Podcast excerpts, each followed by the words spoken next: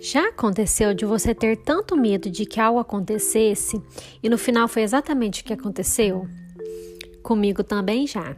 Já passei por situações que eu ficava, meu Deus, isso não pode acontecer, isso não pode acontecer, eu tenho que pensar positivo. Eu não vou nem pensar nisso. E no final acontecia exatamente o que eu menos queria. E eu resolvi falar sobre isso, sobre esses medos que a gente reprime, esses medos que a gente quer esconder, essas situações que causam arrepio na gente e a gente pensa: não, eu não posso pensar assim. Porque um primo meu me contou uma história semana passada de que ele divide apartamento, né? E o menino que dividia apartamento com ele saiu. E aí ele falou assim: eu preciso de alguém para dividir o apartamento e foi procurar. Aí um moço veio falar com ele, ele já estava desesperado porque ele estava com muito medo de ter que pagar o apartamento sozinho. E aí um moço veio falar com ele e aí na hora da pressa o moço falou assim, olha, a gente fecha três meses por tanto. Ele estava tão desesperado para fechar logo e para dar certo logo que ele concordou. Só que aí passaram-se né, os meses e aí ele percebeu que o menino não tinha depositado o terceiro mês. E aí ele foi conversar com o menino, o que, que tinha acontecido? O menino tinha mandado para ele, a gente fecha dois meses, portanto. E ele, na, no, no, no, no euforismo, achou que o menino tinha fechado por três meses. E aí ele falou assim para mim: Bem, o que eu menos queria foi o que aconteceu: pagar o mês do apartamento sozinho. E ele acabou pagando um mês para o menino ficar, né? Porque ele que não prestou atenção na hora de fechar o negócio. E aí, me lembrou uma frase de um psiquiatra e, e fundador da logoterapia, o Viktor Frankl, que ele fala assim: Ironicamente, da mesma forma como o medo faz acontecer aquilo de que se tem medo, uma intenção forçada torna impossível aquilo que se deseja muito. Então, eu não lembrei da frase total, né? Mas eu lembrei de já ter, de, de ter lido essa frase no livro, que eu achei muito interessante. E eu consegui entender, consegui entender que quanto mais medo a gente deposita naquilo que a gente tem medo que aconteça, mais ele vai, ele vai impedir que o nosso desejo se realize, aquilo que a gente quer. E eu fiquei pensando por que, que isso acontece, como isso acontece na prática, né? Às vezes você pode falar assim, ah, isso é falta de atenção. Ele não prestou atenção direito, a culpa é dele, não tem nada a ver. Mas eu fiquei pensando em como a nossa mente inconsciente age nisso, nessa situação. Porque, e como eu consigo ver isso? Eu consigo ver que a gente tem dois lados, o nosso lado luz e o nosso lado sombra. O nosso lado luz é, são todas as características, tudo aquilo de, de bom que a gente gosta na gente, tudo aquilo que a gente se orgulha de ser. E o lado sombra são as características que a gente não gosta. São os nossos medos, as nossas frustrações, os nossos traumas, tudo de, de ruim, todo o nosso lado sombrio que a gente quer esconder. E eu imaginei que na nossa mente pode ter duas caixinhas, uma caixinha das coisas de luz e uma caixinha das coisas de sombra. E o medo é uma coisa é, que faz parte do nosso lado sombra. Então eu fiquei pensando que a gente é, deposita isso nessa caixinha, esses medos, essas frustrações, mas é, o medo, como todas as nossas emoções e sentimentos negativos, eles é, vem para nossa vida para nos mostrar alguma coisa. É, para nos alertar principalmente de que algo é, de que algo está em perigo ou de que algo pode acontecer de ruim para nos é, é um instinto de sobrevivência né para nos mostrar que algo está errado e que a gente tem que fazer alguma coisa. Então, quando a gente pega essas, esses sentimentos, essas coisas ruins e guarda dentro da caixa e não quer abrir, não quer ver e não quer falar sobre isso, ele toma uma proporção muito maior. É como se a gente pegasse, é como se ele começasse a se debater dentro da caixa e falasse assim: Eu preciso sair porque eu preciso te contar o que pode acontecer é, caso as coisas não saiam da maneira que você espera. Então, é, essa repressão desses sentimentos ruins acaba fazendo com que eles tome, com que ele, com que ele tome uma proporção muito maior na nossa vida e ele acaba dominando a nossa vida. Então, o que, que a gente tem que fazer? Eu coloquei alguns passos é, do que a gente pode fazer.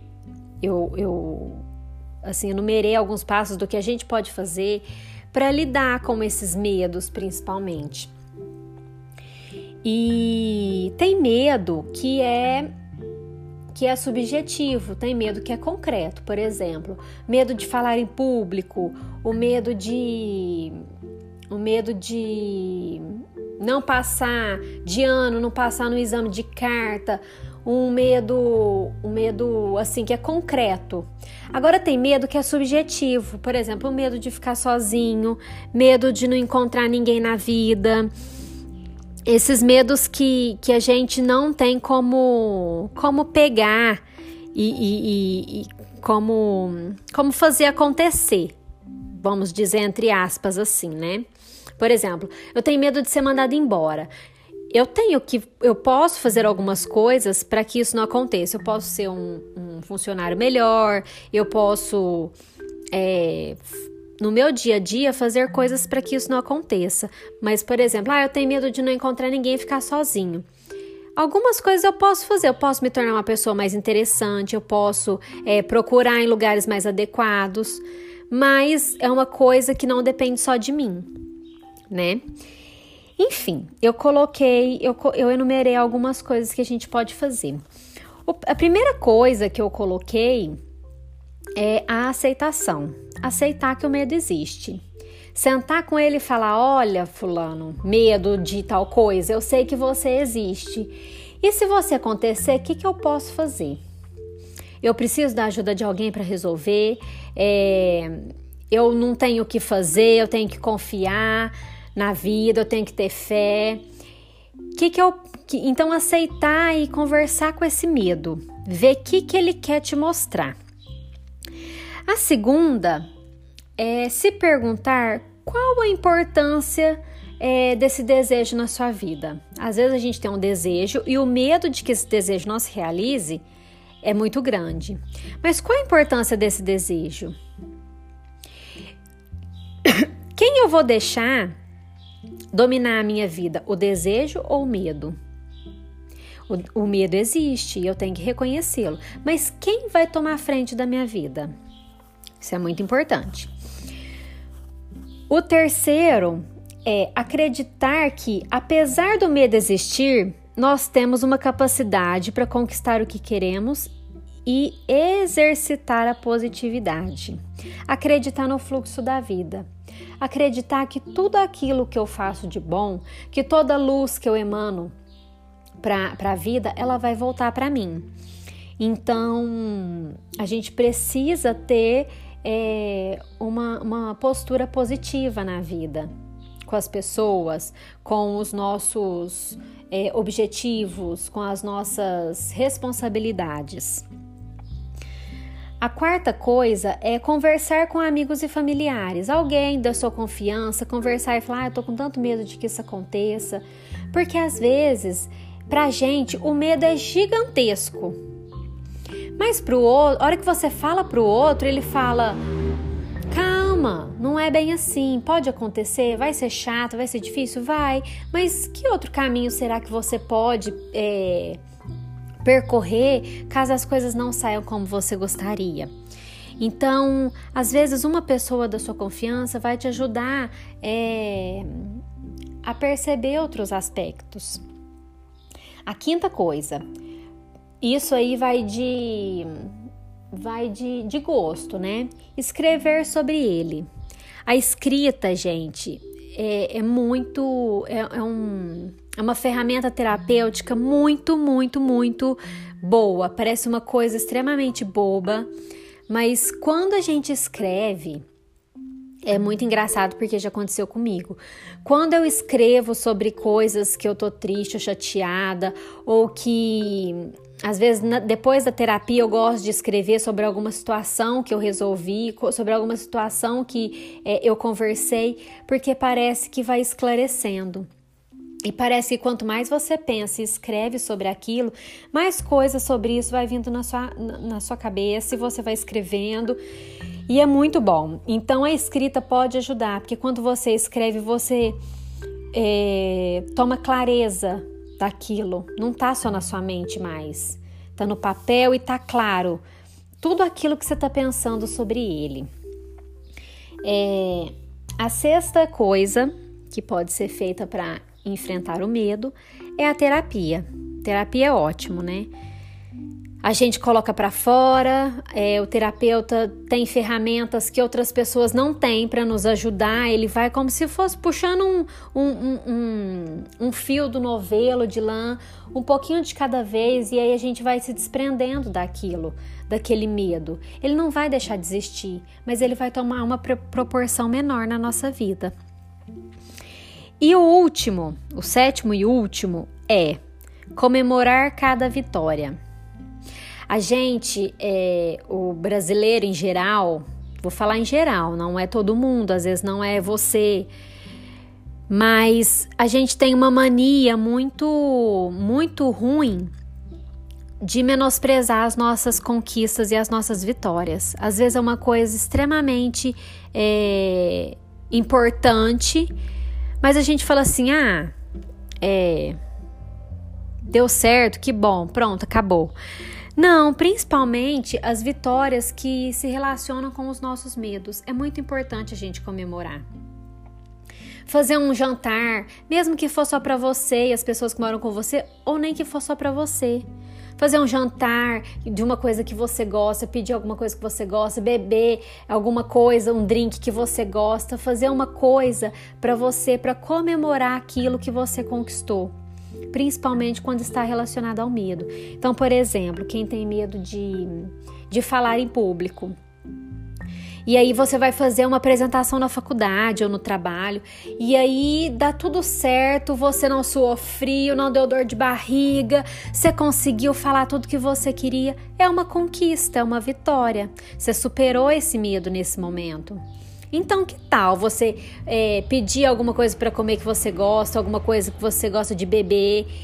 Então, isso é muito importante, valorizar isso porque aí a gente enxerga a conquista de verdade e, e o medo vai ficando mais, é, mais abaixo. É como se fosse uma balança, né? A balança do medo peso, do, da vitória pesou mais e o medo ficou mais embaixo. Então, pessoal, eu separei essas, essas técnicas que podem fazer sentido para vocês ou não. Às vezes todas não fazem sentido, mas uma ou outra é, às vezes faz. O mais importante, a mais importante de todas elas é a aceitação. Aceitar, encarar, ver que esse medo existe e se posicionar. O que eu posso fazer diante, diante desse medo?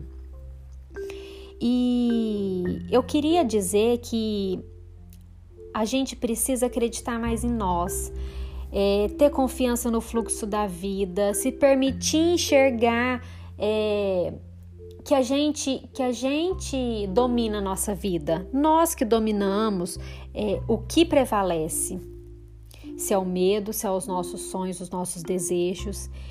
E entender principalmente que o medo, a frustração, a tristeza são sentimentos, emoções que fazem parte da nossa vida e vão fazer sempre. E a gente tem que saber acolher cada um deles, entender por que, que eles estão presentes na nossa vida, por que, que isso está acontecendo e tirar um aprendizado dele. A gente só consegue caminhar em busca dos nossos objetivos, dos nossos desejos, quando a gente consegue extrair o aprendizado, o que ficou de bom, de positivo, de cada um desses, desses dessas emoções negativas. Então, abra a caixinha da luz, abra a caixinha da sombra e Deixa elas interagir juntos. Deixa a alegria interagir com a tristeza. Deixa o medo interagir com a sua coragem. Porque juntos eles se equilibram e, e vão traçar um, um caminho muito bom na sua vida. É esse, é esse o recadinho que eu queria deixar hoje. Espero que vocês gostem. Espero que tenha feito sentido na vida de vocês. E eu estou aberta para mais sugestões. Podem me mandar sugestões de temas se alguém tiver no Instagram. Meu Instagram é nas pétalas de flora. E lá também tem vários temas, tem algum, alguns outros vídeos falando de outros temas, tem vários textos, tem dicas de livros e espero vocês lá também, tá bom? Um beijo para vocês e até a próxima!